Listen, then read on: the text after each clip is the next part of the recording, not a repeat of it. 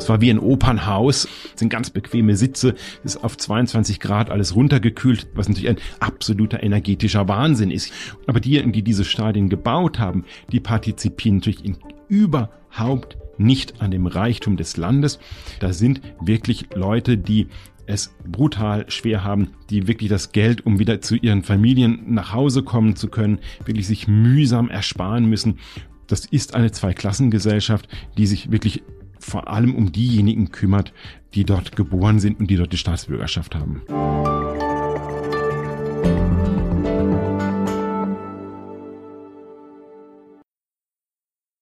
Liebe Hörerinnen und liebe Hörer, freuen Sie sich eigentlich schon auf die Weltmeisterschaft, die Fußball-Weltmeisterschaft in Katar, die in gut zwei Monaten beginnen wird und bei der die besten Fußballmannschaften der Welt gegeneinander antreten? Oder haben Sie da, wie viele andere, auch ein paar Bauchschmerzen, weil das eben in Katar stattfindet, einem doch etwas feudalistischen Wüstenstaat am anderen Ende der Welt, von dem wir uns neben einer guten Fußball-WM in Zukunft vielleicht auch Gas erhoffen? Das ist ein Thema, um das es diese Woche in der aktuellen Zeit geht, im Dossier. Und damit herzlich willkommen hier zum Podcast Hinter der Geschichte. Mein Name ist Jens Tönnesmann, ich bin Redakteur im Wirtschaftsressort und bei mir ist jetzt Ingo Malcher. Hallo Ingo. Hallo Jens. Ingo ist auch Redakteur im Wirtschaftsressort und er war in Katar unterwegs für eben dieses große Dossier, das diese Woche in der Zeit zu finden ist und das so eine Art Großporträt von Katar ist. Und ich würde jetzt gerne erstmal von dir wissen, lieber Ingo, wie war das in Katar? Wann warst du da? Was hast du da erlebt? Ich war im Juni in Katar, ich war in Doha hauptsächlich. Und wie das war, es war einerseits beeindruckend und andererseits war es komplett bizarr. Beeindruckend, weil man doch innerhalb relativ kurzer Zeit mit viel Geld dort wirklich eine Wirtschaft entstanden ist, Gebäude gebaut sind, eine U-Bahn gebaut, also eine, was wirklich wahnsinnig viel passiert ist und bizarr, weil es auch, weil man weiß, dieser ganze Reichtum kommt von einer Ressource, nämlich dem Erdgas und man weiß auch, dass es in diesem Land, in es leben knapp drei Millionen Menschen in Katar, aber nur 300.000 davon sind Staatsbürger. Das heißt, von diesem Reichtum haben eigentlich nur 300.000 wirklich etwas davon. Und dieses Land, um das nochmal zu sagen, Vielleicht kannst du nochmal erklären, wo das liegt, wie groß das eigentlich im Verhältnis zu anderen Ländern ist und warum wir da überhaupt so die Lupe drauf halten. Also, es liegt am Persischen Golf und es ist ein sehr kleines Land. Ich bin einmal fast quer durchgefahren. Die Autobahnen sind leer, vier- oder fünfspurig. Ähm, man sieht kaum ein anderes Fahrzeug. Man braucht von Doha, von der Hauptstadt zum Norden, etwa drei Stunden maximal. Man ist, ist ein, ein sehr kleines Land, aber es liegt am Persischen Golf. Eben auf der anderen Seite des Meeres liegt Iran und die Nachbarländer sind andere kleine Emirate und Saudi-Arabien. Saudi-Arabien. Und so historisch betrachtet war Katar, äh, hatte wirtschaftlich wenig zu bieten. Das heißt, es gab Perlenfischerei, so schreibt er das in dem Dossier. Und dann wurden eben diese großen Rohstoffvorräte entdeckt, also Öl und Gas, mit denen Katar nicht nur seinen wirtschaftlichen Erfolg sondern auch letztendlich die Macht, die es in der Welt haben möchte, versucht zu zementieren. Also Katar hat Anfang des 20. Jahrhunderts wurde Erdöl entdeckt und es wurde auch Erdöl gefördert, aber Katar ist jetzt anders als beispielsweise Kuwait oder Saudi-Arabien, das Länder sind mit gigantischen Erdölvorräten, so hat Katar nicht so viel Erdöl. Deshalb war Katar auch lange Zeit kein besonders reiches Land, sondern eher ein armes Land und 1971 wurde dann aber das Northfield entdeckt. Das ist das Gasfeld, das ist das größte Gasfeld der Welt. Das teilt sich Katar mit Iran. Und mit diesem, mit dieser Entdeckung begann auch der wirtschaftliche Aufstieg. Man, man sollte aber nicht glauben, ich glaube, es ist vielleicht ganz wichtig, wenn man die heutige Situation einschätzen will, dass das einfach, man, man bohrt da ein Loch in den Meeresboden, dann kommt Gas und dann ist man reich. Also es dauerte, es hat sehr, sehr viele Probebohrungen gebraucht. Man wusste damals auch noch nicht, ist, wie groß das Gasfeld ist. Man hat wirklich erst 15, 20 Jahre später angefangen, das Erdgas überhaupt fördern zu können. Und dann hatte man noch ein Problem, Nämlich der Gasmarkt war zu dem Zeitpunkt sehr fragmentiert. Europa hatte vor allem Pipeline-Gas. In den USA gab es sehr viel Flüssiggas. Und dazwischen war irgendwo, war plötzlich Katar und hatte Gas, aber es hatte ja keine Pipeline-Anschlüsse nach Europa oder nach Asien, wo die Gaskunden sind. Also muss man auch erstmal eine Technik teuer einkaufen, nämlich die zur Verflüssigung des Gases. Das heißt, das Gas wird in Katar auf minus 162 Grad runtergekühlt. Dadurch äh, ändert es die Aggregatsform, wird nämlich flüssig und dann wird es in Tanker gefüllt und dann kann es transportiert werden. Und es ist deshalb der Fall, weil das wird, das Volumen wird, wenn es flüssig ist, viel, viel, viel, viel, viel, viel kleiner. Und dadurch hat dann Katar sich letztens die Welt erschlossen und hat auch einen Weltgasmarkt dadurch geschaffen. Und Deutschland, das ja im Moment sehr darunter zu leiden hat, dass es sich in der Vergangenheit so abhängig gemacht hat von russischem Gas und die große Sorge hat, dass das Gas uns ausgeht in diesem Winter oder nicht reicht, um alle zu versorgen, alle Haushalte, vielleicht auch alle Industrien zu versorgen. Die haben ein Auge auf dieses Gas geworfen. Also Herr Habeck war im Frühjahr dort nach Ausbruch des Ukraine-Krieges, um ja auszuloten, ob man dieses Gas importieren könnte. Das heißt, es gibt Interesse plötzlich an diesem Rohstoff, der früher so nicht da war. Wie hast du das erlebt? Ähm, wie groß ist der Wunsch, dieses Gas zu bekommen und woran hapert das bisher? Das ist ganz interessant. Also ich war auf einer Veranstaltung, die hieß Qatar Business Forum. Das war ein Treffen von Wirtschaftsvertretern aus der ganzen Welt, kamen sie angereist und der Emir von Katar hielt die Eröffnungsrede.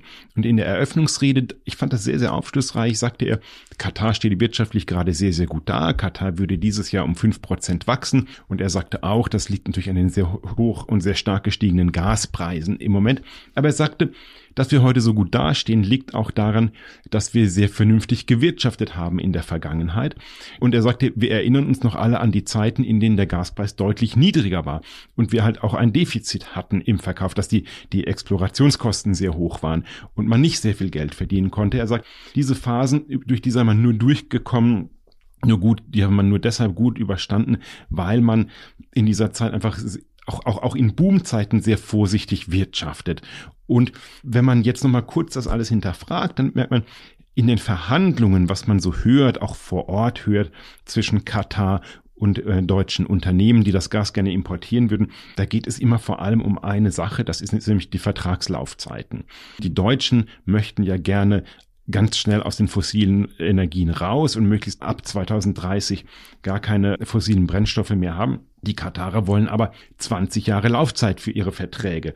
Das kann man unverschämt finden oder auch nicht in der jetzigen Situation, aber man kommt nicht umhin, da zu sagen, da gibt es eine gewisse wirtschaftliche Logik, nämlich die, die der Emir gesagt hat, weil wir, wir Katarer, wir wollen künftig auch noch was von unseren Rohstoffen haben, wir wollen künftig auch vernünftig leben und künftig auch ein Einkommen haben. Deshalb will man diese langen Laufzeiten. Das war ganz interessant. Also ich war dann auch bei Qatar Energy, das ist der Gasproduzent des Landes. Dort äh, war der, der dortige Chef, der heißt Herr Al-Kabi, ist auch der Energieminister des Landes. Den konnte man fragen, wie sieht es denn, wie steht es denn um die Verhandlungen mit Deutschland? Und darauf sagt er, und man, man sagte auch, man hört, es läuft gerade nicht so gut. Dann sagt Al-Kabi eine ganz interessante Botschaft, ich fand die sehr bemerkenswert, deckt sich ein bisschen mit der Haltung des Emirs. Ach, wissen Sie, wir verhandeln mit allen auf der Welt und wirklich mit allen ich kann mich jetzt nicht dran erinnern, ich kann mich jetzt nicht an Details aus einzelnen Verhandlungen mit allen Ländern erinnern und die, über jedes Stop and Go hier berichten. Das ist, also die Botschaft war letzten Endes schon, alle kommen gerade zu uns, alle stellen sie sich an, alle bitten um unser Gas, aber wir sind jetzt in der Lage, uns auch die Bedingungen dafür auszusuchen. Das ist letzten Endes die Botschaft. Und ein bisschen muss man vielleicht Verständnis aufbringen oder nicht, aber man kann die Logik dahinter erkennen. Katar investiert gerade 25 Milliarden Dollar, um die Förderkapazitäten aus dem Gasfeld in dem Nordfeld zu erweitern. Mhm. Das heißt, es sind es ist unfassbar viel Geld, was dort letztens im, im Meeresboden versenkt wird, um, um weiter zu fördern. Dieses Geld will natürlich das Land und das Unternehmen, die das investieren, gerne irgendwann mal wieder sehen. Und deshalb sagt man, man möchte ganz gerne langfristige Lieferverträge, um auch eine gewisse wirtschaftliche Sicherheit zu haben. Und da sind einfach die Interessen unterschiedlich zwischen den Deutschen, die gerne einkaufen wollen, und den Verkäufern vor Ort. Okay, aber das klingt ja nach einem Verhandlungsprozess. Irgendwann wird man sich einigen, vielleicht wird man sich auf der Hälfte treffen, zehn Jahre oder 15 Jahre ausmachen, eine Menge festlegen. Natürlich kann man argumentieren, gut, das sind keine erneuerbaren Energiequellen, das heißt, man plündert quasi Bodenschätze. Das ist eigentlich nicht klimafreundlich, nicht das, was wir uns wünschen, um das Klima zu schützen und klimaneutral zu werden. Aber am Ende ist das ja sozusagen auch eine Situation, die uns jetzt in der Abhängigkeit oder angesichts der Abhängigkeit von Russland hilft. Warum ist aber dieses Geschäft mit Katar mal von den ökologischen Folgen vielleicht abgesehen, trotzdem problematisch. Also was ist an Katar eigentlich das Problem, warum man auch diese Geschäfte irgendwie kritisch sehen müsste? Ich, ich weiß gar nicht, ob ich mit dir so einer Meinung bin, Jens. Äh, also ich glaube, man muss sich nochmal einmal kurz überlegen, wenn es um Energierohstoffe geht, wenn es um Erdöl geht, wenn es um Erdgas geht und so weiter, wo gibt es Erdöl und wo gibt es Erdgas und wo haben wir über 50 Jahre hinweg Erdgas gekauft und wo haben wir über 50 Jahre hinweg Erdöl gekauft. Also die Mehrheit der Länder, in denen wir kaufen, sind das alles keine lupenreinen Demokratien. Mhm. Also die Vorstellung zu sagen, es gibt einen Lieferanten für Energierohstoffe, der genug Erdgas im Angebot hat und dem man auch noch, mit dem man auch noch politisch auf einer Wellenlänge ist, wo man auch sagen kann, ja, wir verstehen uns, wir, wir teilen dieselben Werte.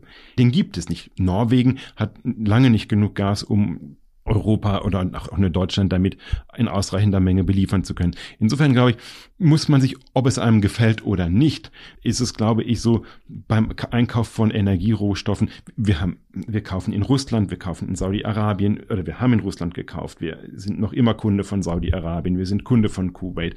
Jetzt, jetzt werden wir auch noch Kunde von Katar. Sagen, so könnte man sagen, so ist die Welt. Deutschland hat selbst Erdgas. Deutschland könnte ja auch auf, eigen, auf dem eigenen Gebiet fracken, aber wir wollen ja auch kein äh, Frackinggas im eigenen Garten produzieren.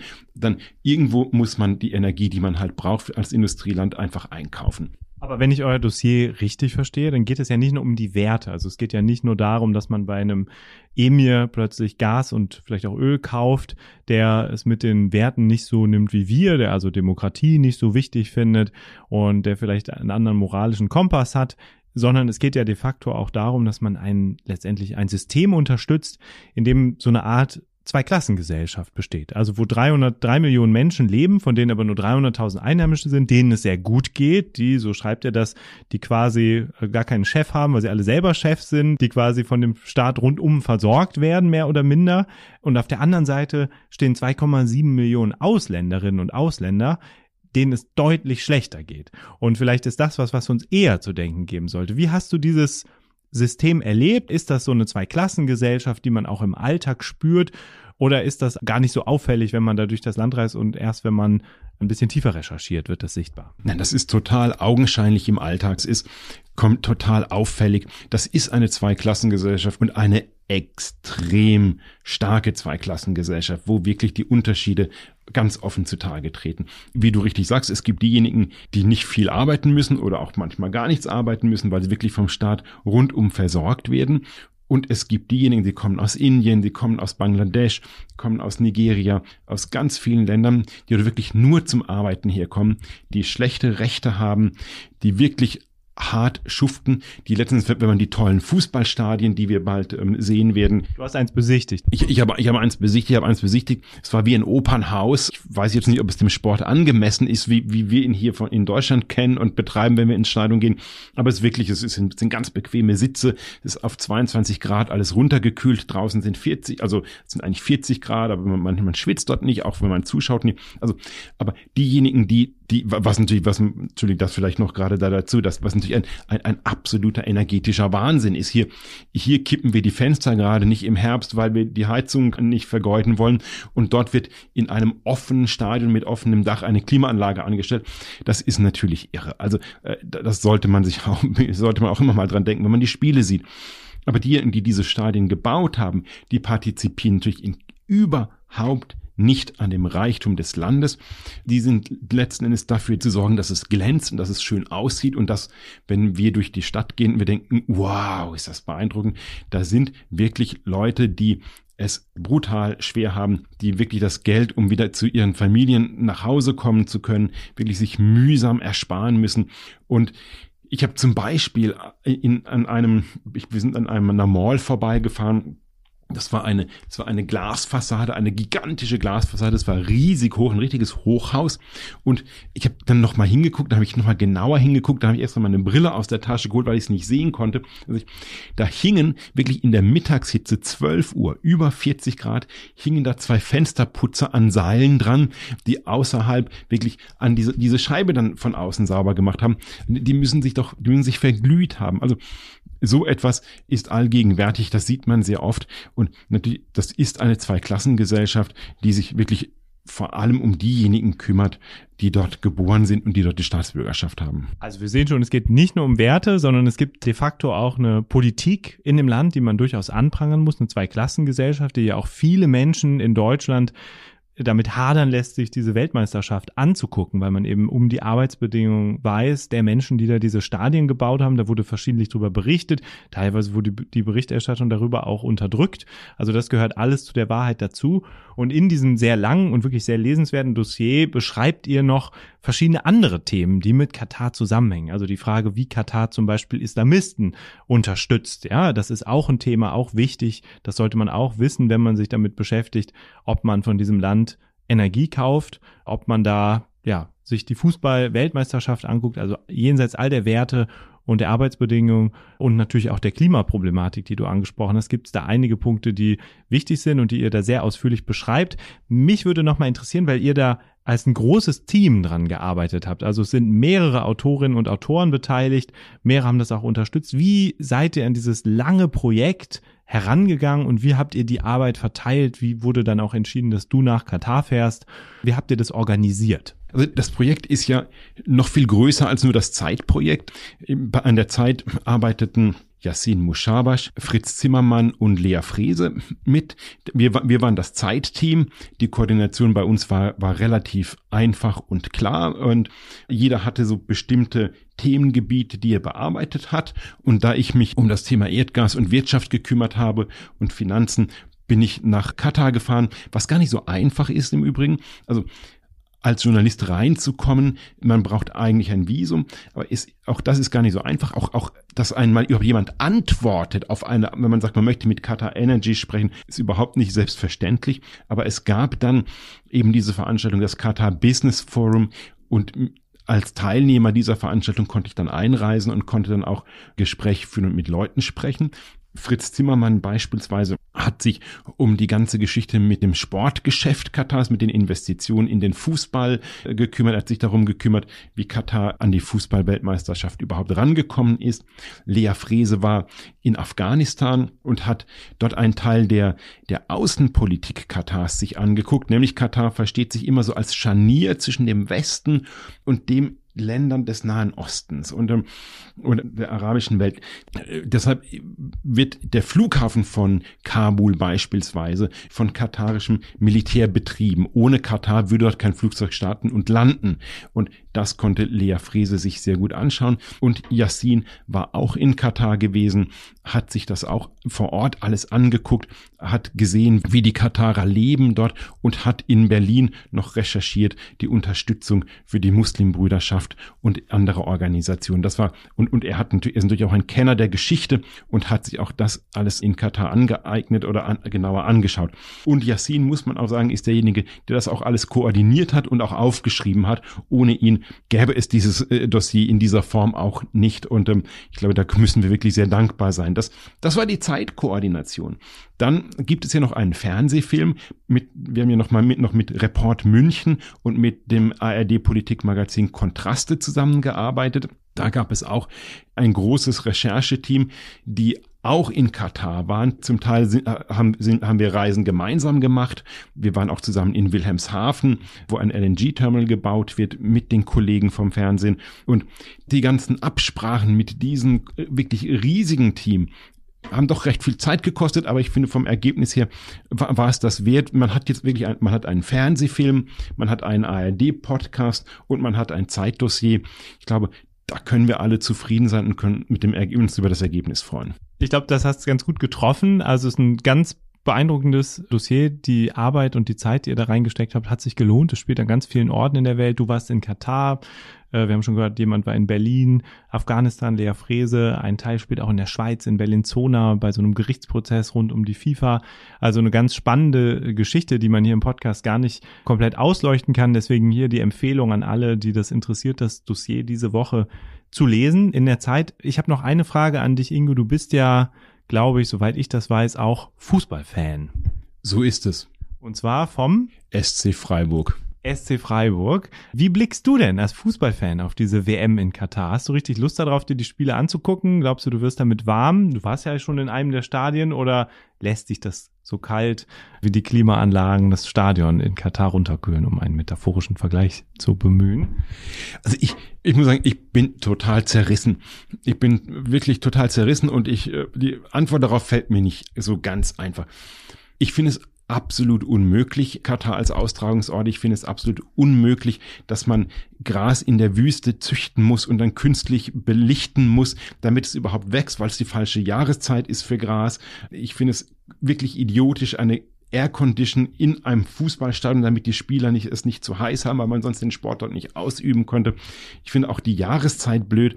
Also es fällt mir wirklich alles schwer und es fällt mir auch schwer, weil man, die, die WM ist ja für Katar auch ein außenpolitisches Instrument zu zeigen, hallo, wir sind da, es gibt uns. Das fällt mir alles schwer.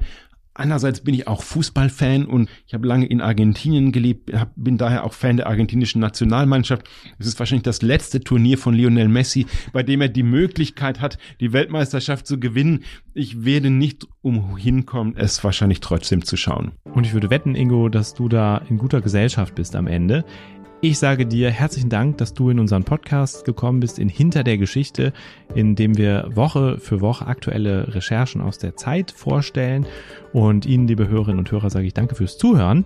Alle alten Folgen oder älteren Folgen dieses Podcasts finden Sie unter der Adresse verlag.zeit.de-freunde. Da finden Sie auch dann nächste Woche die neue Folge und Sie können sich für ganz spannende Veranstaltungen aus dem Programm der Zeit, dem Freundeprogramm der Zeit, anmelden, zum Beispiel das Zeit-Leserparlament Anfang November mit Giovanni Di Lorenzo. Schauen Sie doch mal vorbei. Ich sage danke fürs Zuhören und bis zum nächsten Mal. Tschüss.